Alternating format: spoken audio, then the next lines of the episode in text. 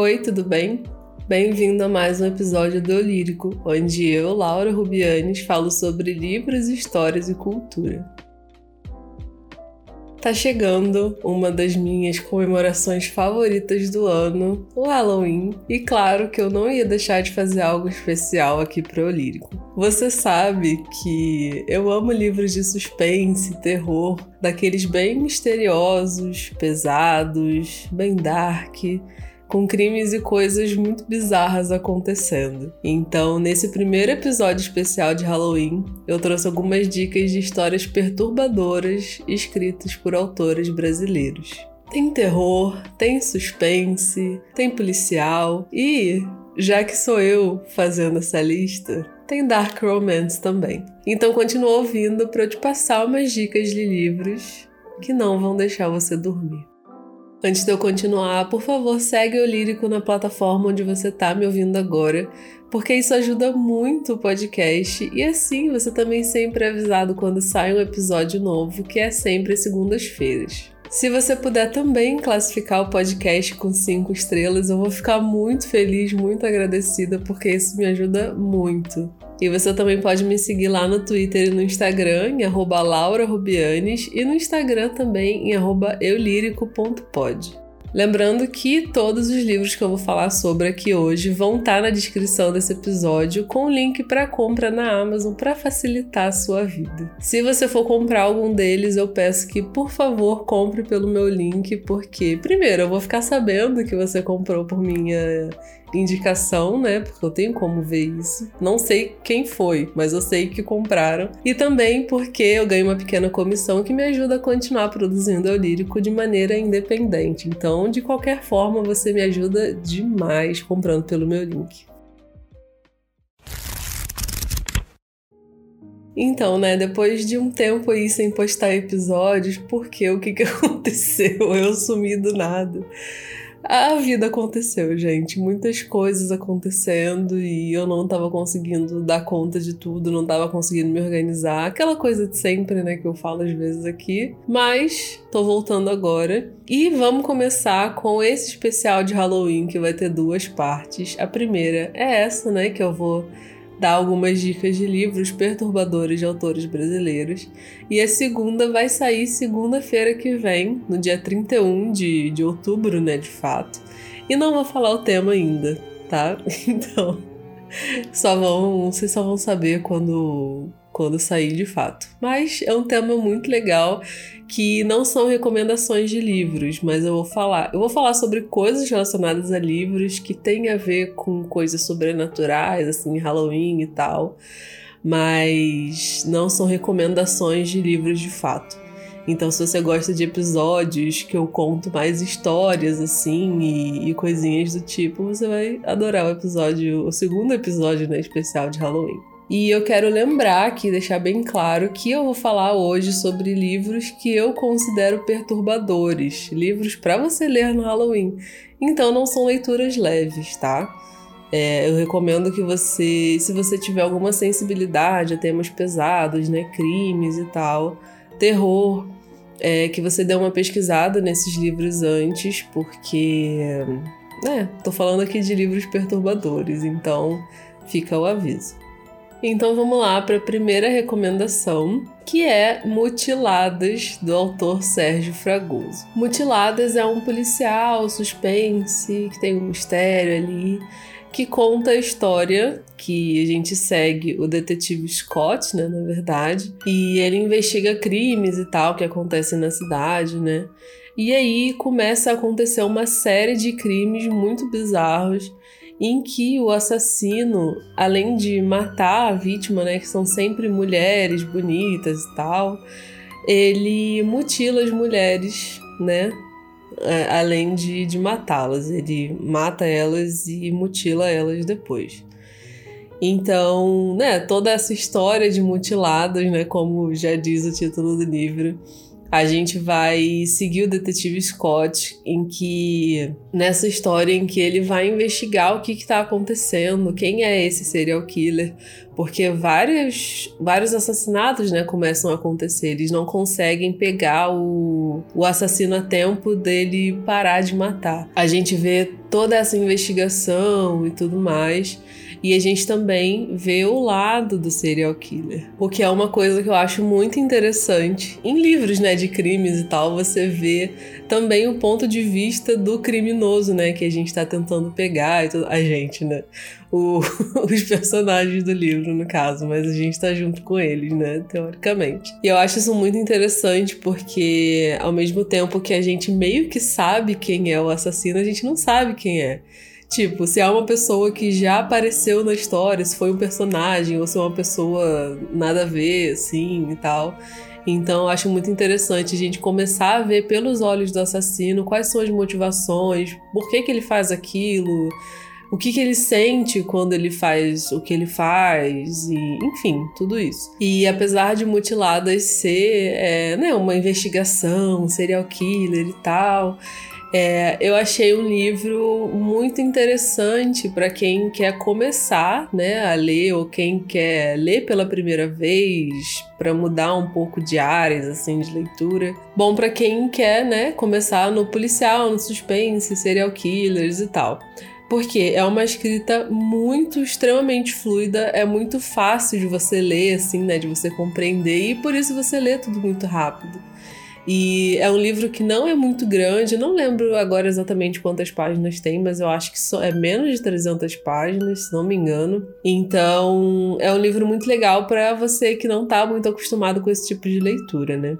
Mas apesar de ser bom para iniciante, né, ter uma escrita fluida e tal, não sei o quê, é um livro que pode ser um pouco pesado se você não está acostumado a consumir esse tipo de conteúdo de nenhuma forma, seja tipo filmes, séries, né, leitura mesmo e tal. Porque, como a gente está falando de um serial killer que mata mulheres e mutila mulheres depois de mortas, pode ser um conteúdo, né, um pouco pesado. Então, por isso que eu considero perturbador, sabe? Principalmente depois que no final a gente descobre toda a motivação né, do, do assassino para fazer tudo que ele faz.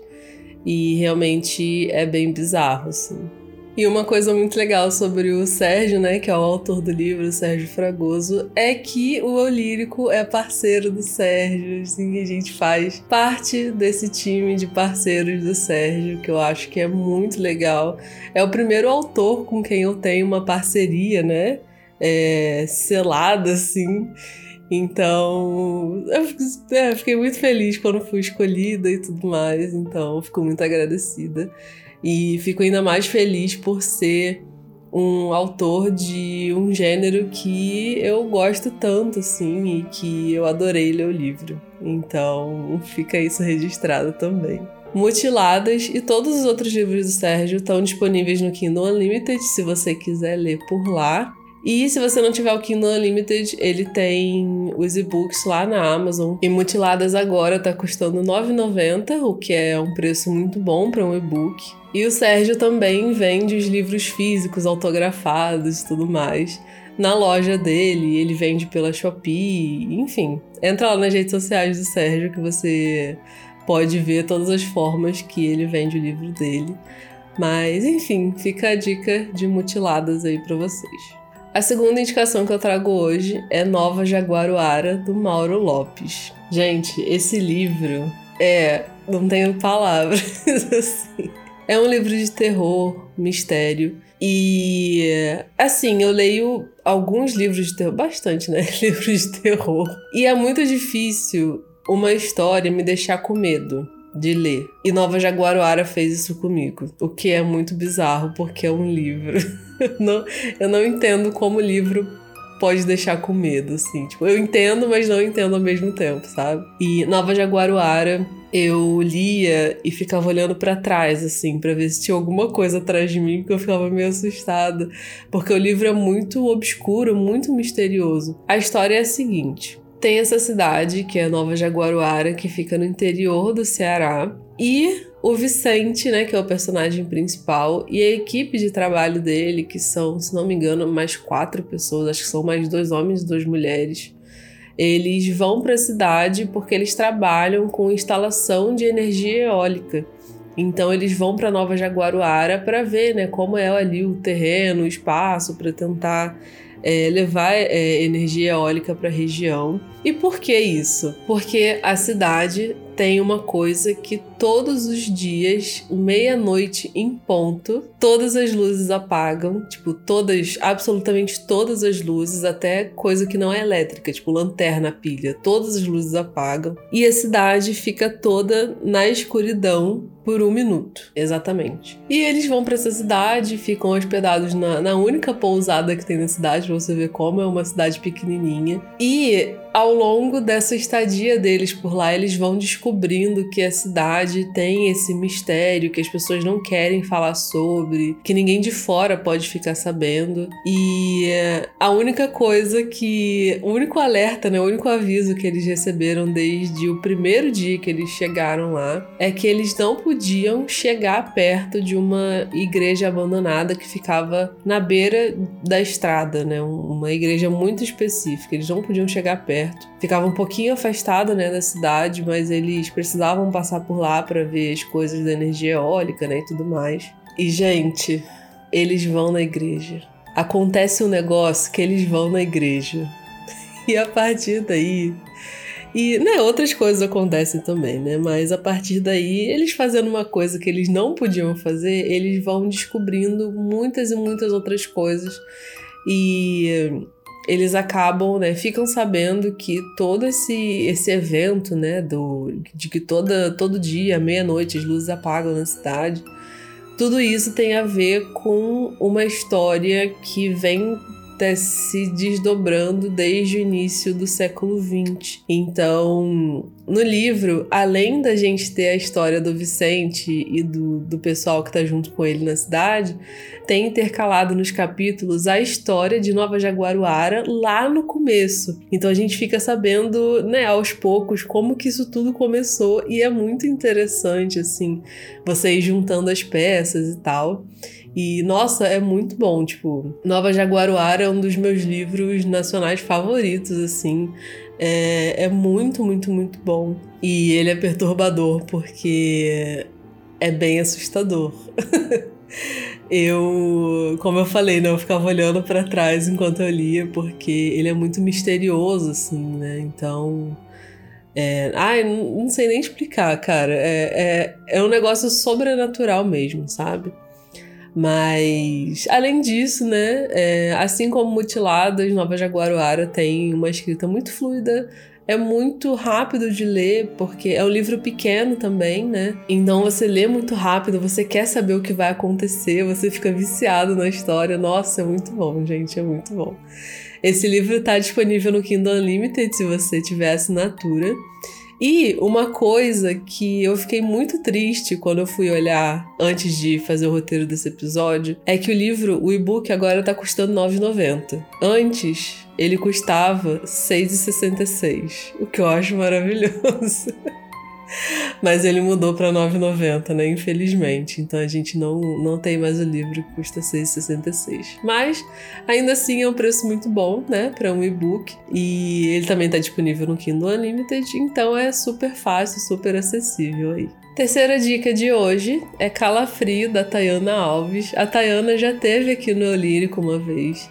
Ela veio junto com a Perla do podcast Teste da Estante para a gente conversar sobre Colin Hoover. A Tayana também é muito fã da Colin. E a Tayana é autora de romances, né?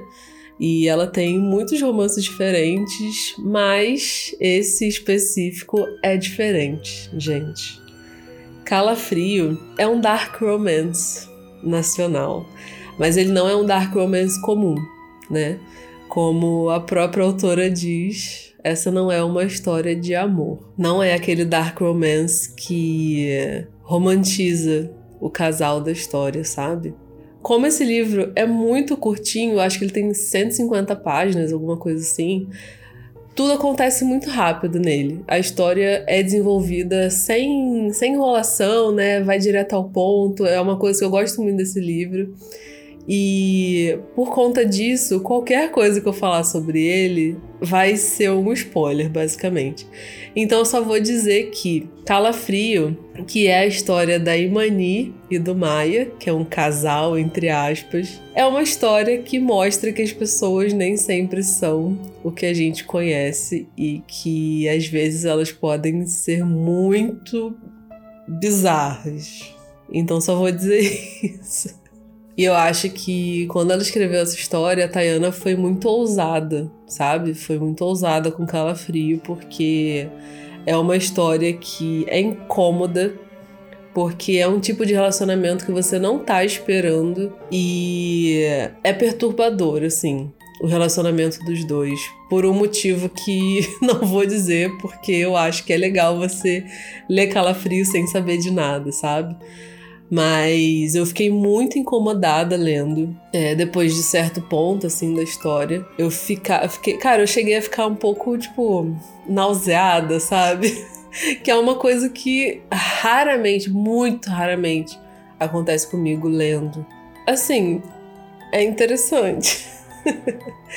é, é, interessante porque a Tayana quis escrever essa história e ela escreveu, publicou, e é isso, sabe?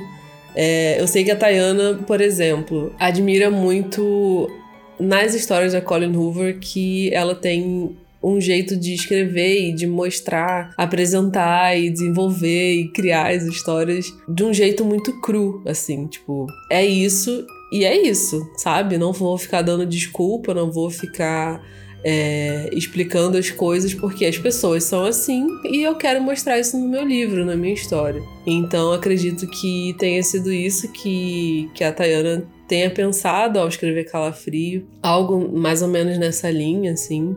Porque realmente é uma história muito incômoda que, dependendo da pessoa, a pessoa pode achar, tipo, nossa, que desnecessário isso aqui, que horrível e não sei o quê. Mas, cara, é uma coisa que acontece, sabe? É um, um retrato da realidade, basicamente, esse livro. É, é uma situação muito fora da curva, assim, para o que a gente está acostumado no dia a dia, é. Mas acontece, sabe? E acontece sem a gente saber que acontece. O que é um outro ponto interessante, né, de Calafrio. Então, é isso. Espero que você tenha ficado curioso para ler Calafrio com toda essa descrição, todas essas características. Calafrio está disponível no Kindle Unlimited também, assim como os dois outros autores que eu falei anteriormente. E se você não tiver o Kindle Unlimited, ele custa R$ 6,97, então super acessível aí para você ler. O quarto livro dessa lista de hoje é O Homem de Palha, do Pablo Zorzi. Esse livro é um policial e ele foi lançado muito recentemente, em junho desse ano. Inclusive, eu ganhei de aniversário um mês depois, né? Homem de Palha fala sobre o Gustavo, que é um investigador que mora no Alasca. Ele é brasileiro, mas ele mora lá no Alasca, né? Num lugar que chama Riacho do Alce. Inclusive, essa história, né? Esse, esse livro fala de vários lugares é, do Alasca, né, nesse, nessa região que o, que o autor né, pegou para ambientar a história dele. E eu fui pesquisando tudo no Google, assim, é, enquanto eu lia. Tipo, delegacia de polícia de. Ah, esqueci o nome do outro lugar lá. Mas se você procurar no Google, vai ter lá foto da delegacia. É uma delegacia super bonita, inclusive. E fiquei pesquisando tudo. Eu adoro quando o livro te coloca realmente no lugar, sabe? Fala, é, dá pontas de referência e tal. Eu amo isso. Mas enfim, nesse livro a gente tem o personagem principal que é o Gustavo, que é investigador né, da polícia. E tudo começa em dezembro de 93, na madrugada do Natal, quando uma jovem, uma menina desaparecida há 10 anos, foi atropelada na estrada. E a partir daí começam a acontecer outros crimes bizarros, assim, brutais, em que as vítimas são mulheres grávidas. E, né, a gente já pode imaginar o quão leve é esse livro quando a gente fala desse tipo de crime. E depois que essas mulheres eram encontradas mortas, né? A polícia via que os corpos delas eram é, posicionados e colocados e feitos para ficar num, um, tipo formar uma cena horrível ali, que é digna de uma pessoa super, hiper, mega, ultra cruel, assim, um psicopata real. E por conta de uma coisa que o assassino faz com o corpo das vítimas, a mídia começa a chamar ele de Homem de Palha. E aí o desenvolvimento da história é a gente vendo o Gustavo e a parceira dele né, no trabalho, que é a Alegra, juntos ali correndo atrás de desvendar né, esse crime, encontrar o assassino, porque ele não para de fazer vítimas, então eles querem parar é, isso o mais rápido possível, né, para que não tenha novas vítimas e tal. E que nem mutiladas a gente tem outros pontos de vista na história. Então a gente tem o ponto de vista também do assassino em certos momentos. A gente tem o ponto de vista de algumas vítimas, o que são trechos muito agoniantes, assim, você saber o que elas passaram ali, né? Enfim. Então é muito interessante, né? É, todo esse desenvolvimento de Homem de Palha. E a questão do assassino também é bem interessante de ver, assim, porque tem uma coisinha ali sobre o assassino que você fica, ah, como assim? Mas aí, né, de acordo com o desenvolvimento da história, a gente vai entendendo aos poucos e tal, e isso é muito legal. E por que que é perturbador esse livro? Porque a gente tá falando de um serial killer que mata mulheres grávidas. Né? Eu preciso falar mais alguma coisa? É, além disso, também tem todo o, o histórico né, do, do assassino e tal. A gente fica sabendo por que ele faz isso, que é muito perturbador. E, né, enfim. Recomendo bastante esse livro. E se você acabar lendo, me fala o que, que você achou do final, porque eu fiquei muito. eu fiquei muito confusa. Eu eu não sei se eu entendo ou se eu não entendo a última frase do livro, assim. É, é uma, uma frase muito enigmática, né, digamos assim. Mas quando eu terminei de ler, eu, eu postei lá no Instagram. E depois até vieram falar comigo, tipo, nossa, eu li esse livro também e, e eu também não entendi, não sei o que, a gente ficou falando sobre, né?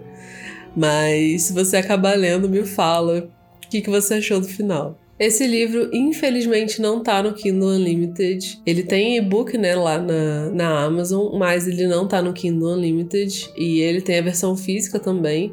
Mas por ser um lançamento, né, ele acabou de, de, de sair, não tem nem seis meses. É, e é uma edição muito, muito bem caprichada também, é bem bonito o livro. É, o preço dele não tá tão amigável assim. Ele tá chegando até, tipo, acho que 60, 50 e pouco, 60 reais é, no físico, o que eu acho muito caro para um livro. Mas se você quiser muito ler, você pode talvez dividir com um amigo, é, ou você compra e depois vende para outra pessoa, troca num sebo, qualquer coisa assim. Mas vale bastante a pena ler esse livro e tá super recomendado. E a minha última dica dessa lista não é um livro especificamente, mas um autor, que é o Rafael Monte. Se você não conhece Rafael Montes, conheça, porque os livros dele são incríveis. Ele escreve mais terror, suspense, policial, né? E todos os livros dele são bem gráficos, bem chocantes, assim. Tem histórias super bizarras, então esteja avisado se você for ler alguma coisa do, do Rafael Montes. É, eu não li todos os livros dele ainda, pretendo, mas eu já li Uma Mulher no Escuro, o Vilarejo, Jantar Secreto e Bom Dia Verônica, que tem série na Netflix, né? Tem primeira e segunda temporada, a segunda saiu recentemente. E estão todos recomendados esses quatro livros, assim. Qualquer um que você desses que você pegar para ler, você vai ser super feliz porque eles são maravilhosos. E são super perturbadores também, né? É, quando eu pensei em fazer essa lista para o episódio, eu logo pensei, Rafael Montes, claro. Porque, gente, Não tem como não ter Rafael Monte nessa lista. Você sempre sai perturbado de, de um dos livros dele, assim. O mais perturbador que eu, que eu li, né, eu achei, na minha opinião, foi Uma Mulher no Escuro, porque o final é muito tipo, meu Deus, você fica repensando, tipo, tudo, assim. E é muito chocante é, a história da, da protagonista. Então, enfim, se você gosta, tá recomendado a Rafael Monte. Qualquer livro dele, mas assim, eu tô recomendando especificamente esses que eu falei, que foram os que eu li. Então, assim, não, não posso falar de outros, mas eu tenho certeza de que os outros também são muito bons. E assiste também Bom Dia Verônica na Netflix, porque é muito legal. Eu só assisti a primeira temporada até agora, ainda não, não consegui ver a segunda. Mas eu vi muita gente falando muito bem, então, né, tô confiando que vai ser tão boa quanto a primeira. Ou melhor, né? Não sei. Infelizmente, os livros do Rafael Montes não estão no Kindle Unlimited. E, assim, na verdade, eu acho que eu li o Vilarejo pelo Kindle Unlimited, mas ele não tá mais lá. Mas assim, você encontra e-books, né, dos livros dele. E se você quiser comprar os físicos, a faixa de preço deles varia bastante, vai de 20 a 20 e poucos, assim, até 60 reais. Então, se você quiser também, né, comprar, dividir com um amigo, como eu falei, ou depois vender, trocar no sebo, enfim, vale muito a pena. Ou se você, né, se você acabar gostando muito e quiser ficar com ele na sua coleção, vale super a pena. E chegamos ao segundo bloco do podcast, que é a dica da quinzena, em que toda quinzena eu dou uma dica que não é um livro. E nessa dica da quinzena vai ser uma dica também especial para o seu Halloween. Eu vou indicar uma série que, se você tem a mesma idade que eu, você provavelmente viu o original dessa série ou não, mas hoje eu vou indicar Pretty Little Liars Original Sin. Pretty Little Liars é uma série de livros, né, uma série gigante de livros da Sarah Shepard e ganhou né, uma série é, baseada nos livros em. Acho que foi por volta de 2009, por aí, não lembro exatamente quando. Acho que foi 2010 que lançou. Não lembro, mas enfim, é dessa época aí. E é uma série que ela é ruim, mas é boa ao mesmo tempo, sabe? Na época ela era muito boa, mas você olhando hoje assim, você fica, hum, sei não.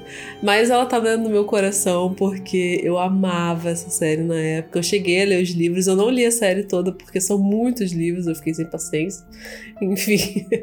Mas a HBO fez um reboot de Pretty Little Liars, ou seja, eles meio que reformularam toda toda a história, assim, não é a mesma história nem dos livros nem da série original mas tem a mesma temática, assim, né? E é meio que a mesma franquia, né? Por Little Liars.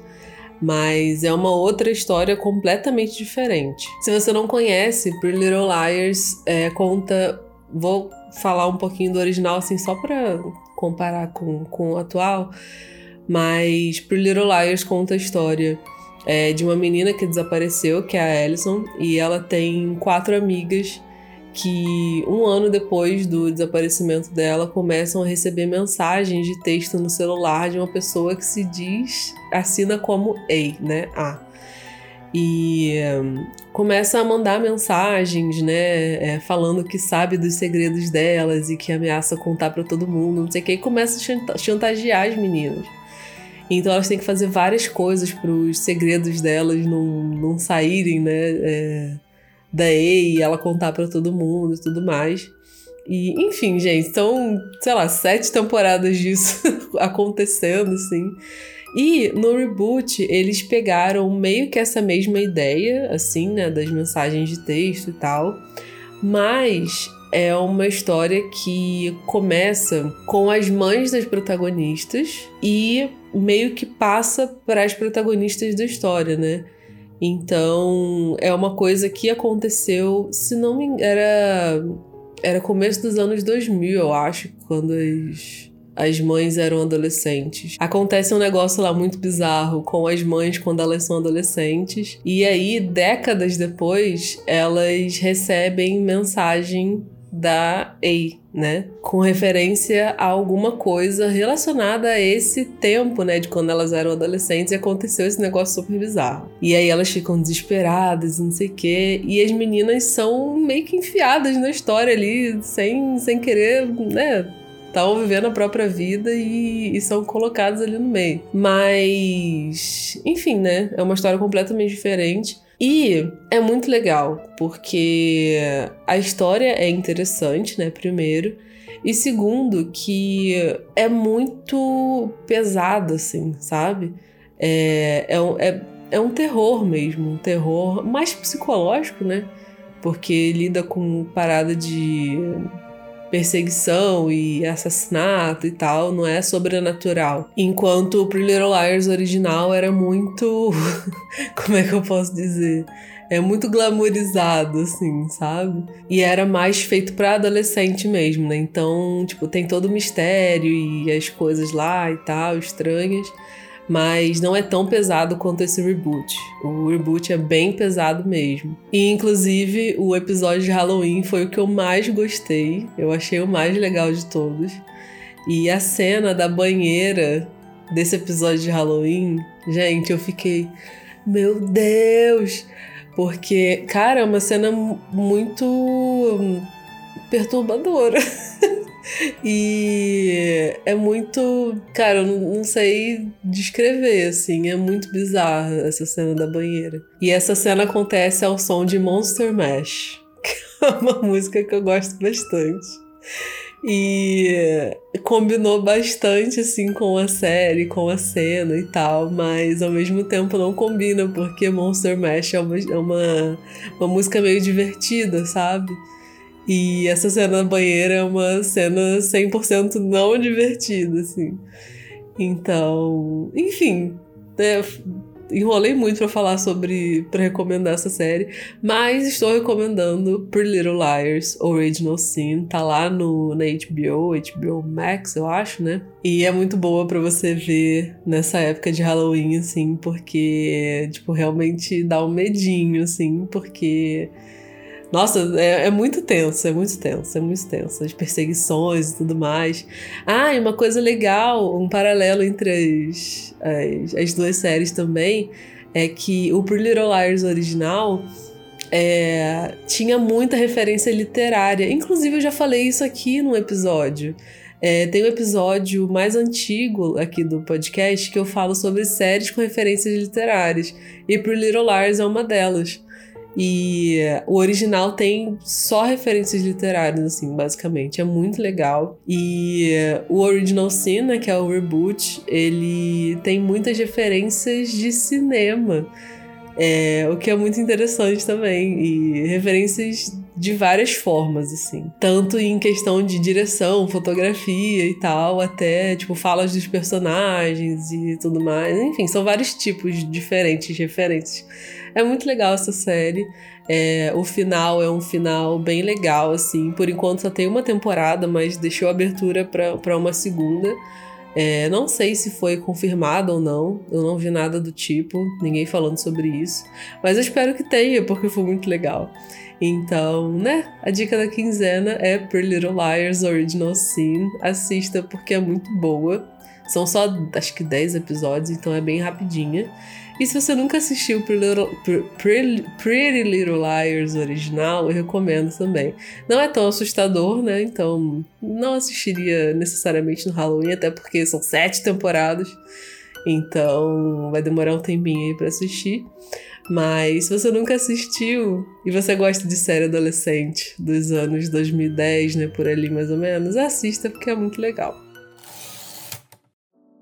Então, essas foram minhas recomendações de livros perturbadores escritos por autores brasileiros. Espero que você tenha gostado das recomendações e ficado com vontade de ler algum deles. Se você ler, me conta o que você achou depois. Ou se você ficou com vontade de ler, mas não vai ler agora, me conta qual livro dessa lista, qual dos cinco que eu falei, você ficou com mais vontade de ler, porque eu vou adorar saber. E segunda que vem, dia 31 de outubro, sai o segundo episódio especial de Halloween. E eu te espero aqui para te contar histórias interessantes, um pouquinho assustadoras, relacionadas à literatura. Mentira, não é assustador, não, tá? Só tem um, um, um tema, né? É, sobrenatural e tal, mas não, não vai te assustar, não. Eu prometo. Por hoje eu vou ficando por aqui e a gente se ouve no próximo episódio. Tchau!